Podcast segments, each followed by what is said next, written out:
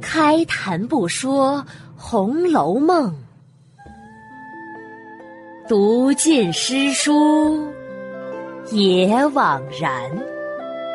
我是一米，一米讲红楼，现在开讲。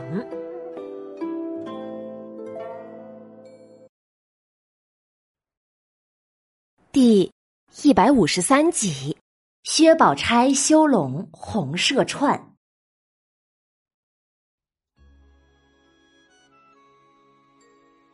上一集啊，讲到宝玉袭人一夜春宵以后，第二天袭人醒来的时候，宝玉正坐在床边，笑着让他看自己的裤子。袭人低头一看，只见昨日宝玉。系的那条汗巾子，此时啊，正系在了自己的腰里。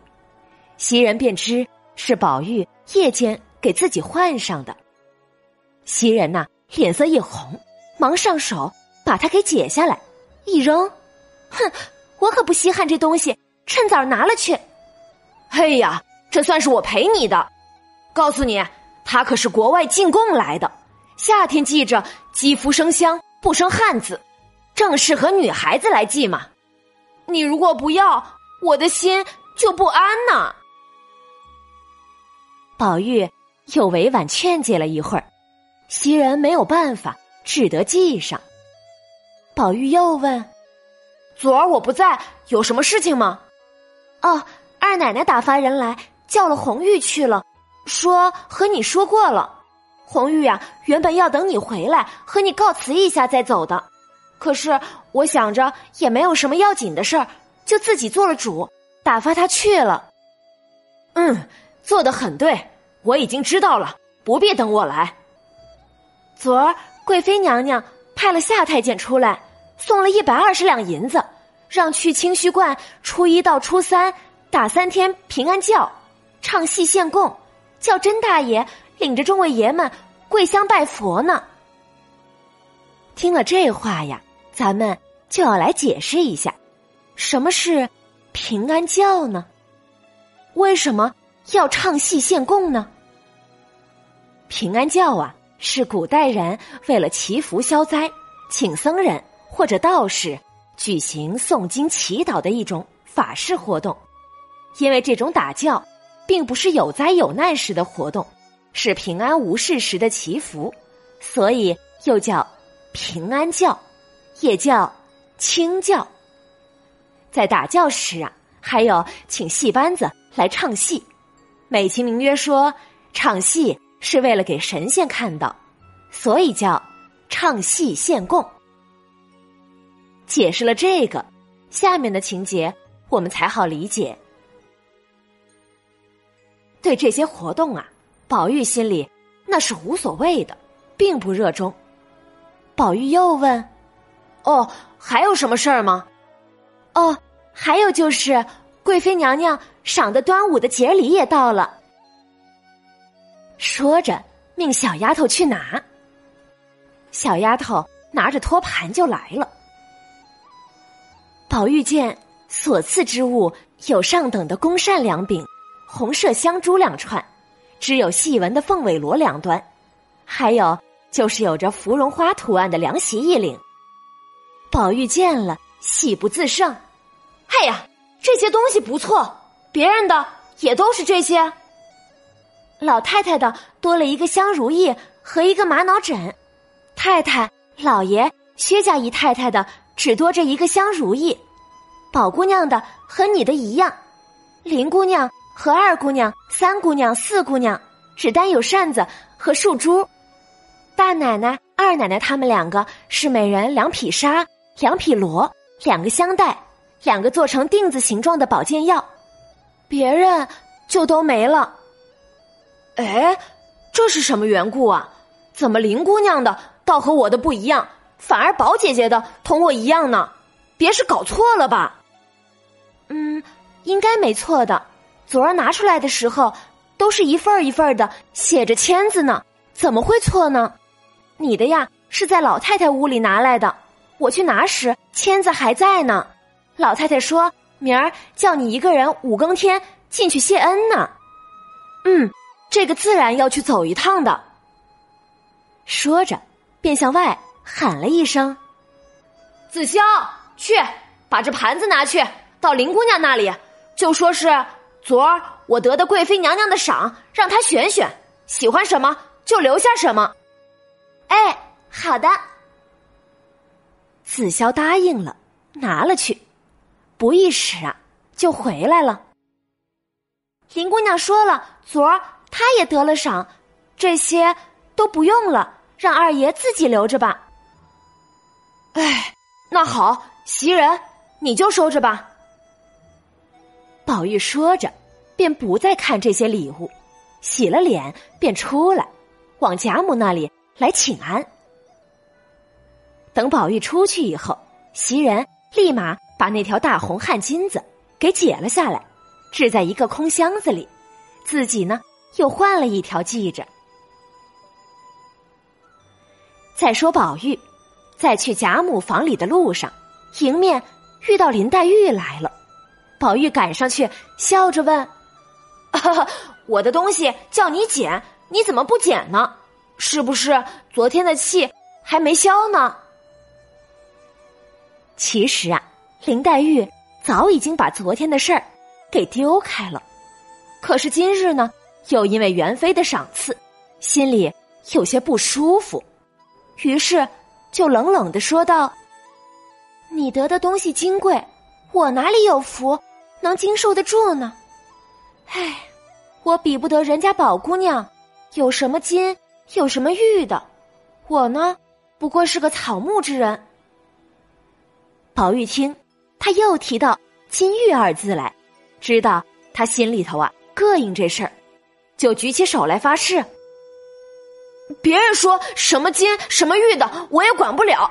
可我自己心里，如果要是有这个想头，那就叫我天诛地灭，万事不得翻身。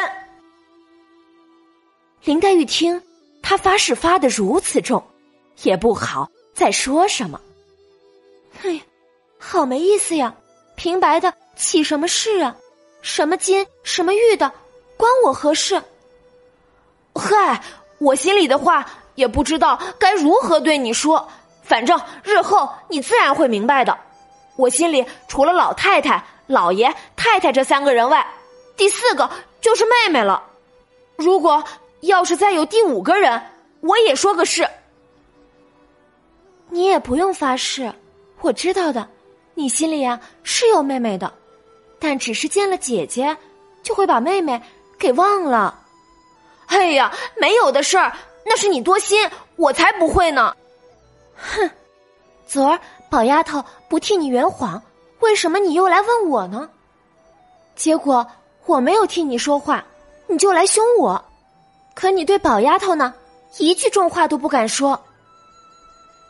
两人正说着，只见。宝钗从那边走来了，宝玉和黛玉二人便走开了。其实啊，宝钗也看见他俩了，可只是装着没看见，低着头就过去了。宝钗到王夫人那里坐了一会儿，然后又到贾母这边，一进门就见宝玉在这里呢。宝钗因为。她母亲总对王夫人等说，自己的金锁是个和尚给的，等日后遇到有玉的，方可结为婚姻等话。说的多了，宝钗呀也就有了忌讳，总远着宝玉。昨儿见了元春所赐的东西，独独他的和宝玉的一样，心里呀越发没意思起来。幸亏宝玉脑子里只有一个林妹妹。心心念念的，也只记挂着林妹妹，并不理论这事儿。这样啊，才让宝钗心里的压力小些。可是宝玉见了她，并无二样，看着她的手腕，笑着说：“ 宝姐姐，元妃姐姐赏你的红色串子，你都戴上了呀？给我瞧瞧。”宝钗见宝玉问她要，少不得要从左腕上褪下来。宝钗生的肌肤丰泽，有些丰满，这一着急，那串子却不容易褪下来呢。宝玉在旁边看着他雪白的一段酥臂，不觉动了羡慕之心，暗暗想：“哎呀，这个膀子要是长在林妹妹身上，或许我还可以摸一摸。偏生长在了他身上。”正在懊悔，没福得摸，忽然想起金玉良缘一事来，心中一动，再看。宝钗的容貌，只见她脸若银盘，眼似水杏，唇不点而红，眉不画而翠，比黛玉呀，另有一种不同的妩媚风流，不觉就看呆了。宝钗吞了串子递给他，他也忘了接。宝钗见他直勾勾的看着自己，倒不好意思起来，丢下串子，回身。刚要走呢，只见黛玉脚蹬在门槛子上，嘴里咬着手帕子，在那儿似笑非笑。宝钗问：“哎，平儿，你又经不得风吹，怎么还站在那风口里呢？”“唉，我刚才就在屋里呢，只因听见天上一声叫，出来瞧了一瞧，原来天空中啊有个呆雁。”啊，呆雁在哪里呢？我也来瞧瞧。我才出来，它就呲儿的一声飞了，可惜你没看见。口里说着，将手里的帕子一甩，向宝玉脸上甩来，正打在宝玉的眼睛上。宝玉没提防，哎呦了一声。要知道宝玉有没有被打伤呢？且听下回分解。阅读本集，我们要注意几个细节：一是宝玉把蒋玉菡送自己的汗巾子给袭人系上了，这就是冥冥之中预示着袭人将来和蒋玉菡是要成为夫妻的。第二点，我们要看到对于小红的离开。宝玉似乎并没有可惜之态，脂砚斋点评道：“可知玉兄除贫外，俱是行云流水。”是啊，用我们现在的话说，那就是宝玉对黛玉才是真情，对其他的女子也许就是片刻的欲念了，并无留恋。所以接下来呀，曹公将为我们写下。一连串宝玉的欲念，包括本集结束的时候看到宝钗雪白手臂时的忘情。第三，端午节礼，宝玉和宝钗的礼物是一样的，这里面表明了元春的态度，他此时啊是希望自己的弟弟娶薛宝钗的。可是我们也要注意文中的一句话，那就是。贾母让宝玉一个人五更天进去谢恩。元春赏赐了全家的礼物，贾母为什么要让宝玉一个人进去谢恩呢？大家可以想一想贾母的深意。还有第四点，也是让人费解，那就是宝钗知道自己的礼物和宝玉的礼物一样，可是她为什么会？心里越发没意思起来呢。这里呀，曹公没有给解释，我们可以推测一下。第一种可能的原因就是，宝钗选秀女的事泡汤了，她想进宫当皇帝身边女人的野心告吹了。元妃知道以后啊，把她的礼物和宝玉的礼物赏赐的一样，潜台词就是，你就是进不了宫。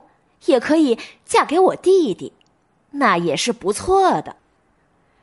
可这时啊，宝钗还没有从失败的挫败感中走出来，还没有把完全的心思放在宝玉身上，所以他才觉得没有意思。第二种可能就是，他母亲口中的金玉良缘，即使呢也得到了自己的姨妈宝玉的母亲王夫人的认可。但是，即便如此，仍旧换不来宝玉对自己的真心。现在还需要让元妃来施压，这对骄傲的宝钗来说，会让她心里越发没意思起来。好啦，本集的暗语呢，我们就说到这里吧。免费播讲，欢迎转发，也可以在收听到的平台上点击订阅，持续更新中哦。晚安了，再见。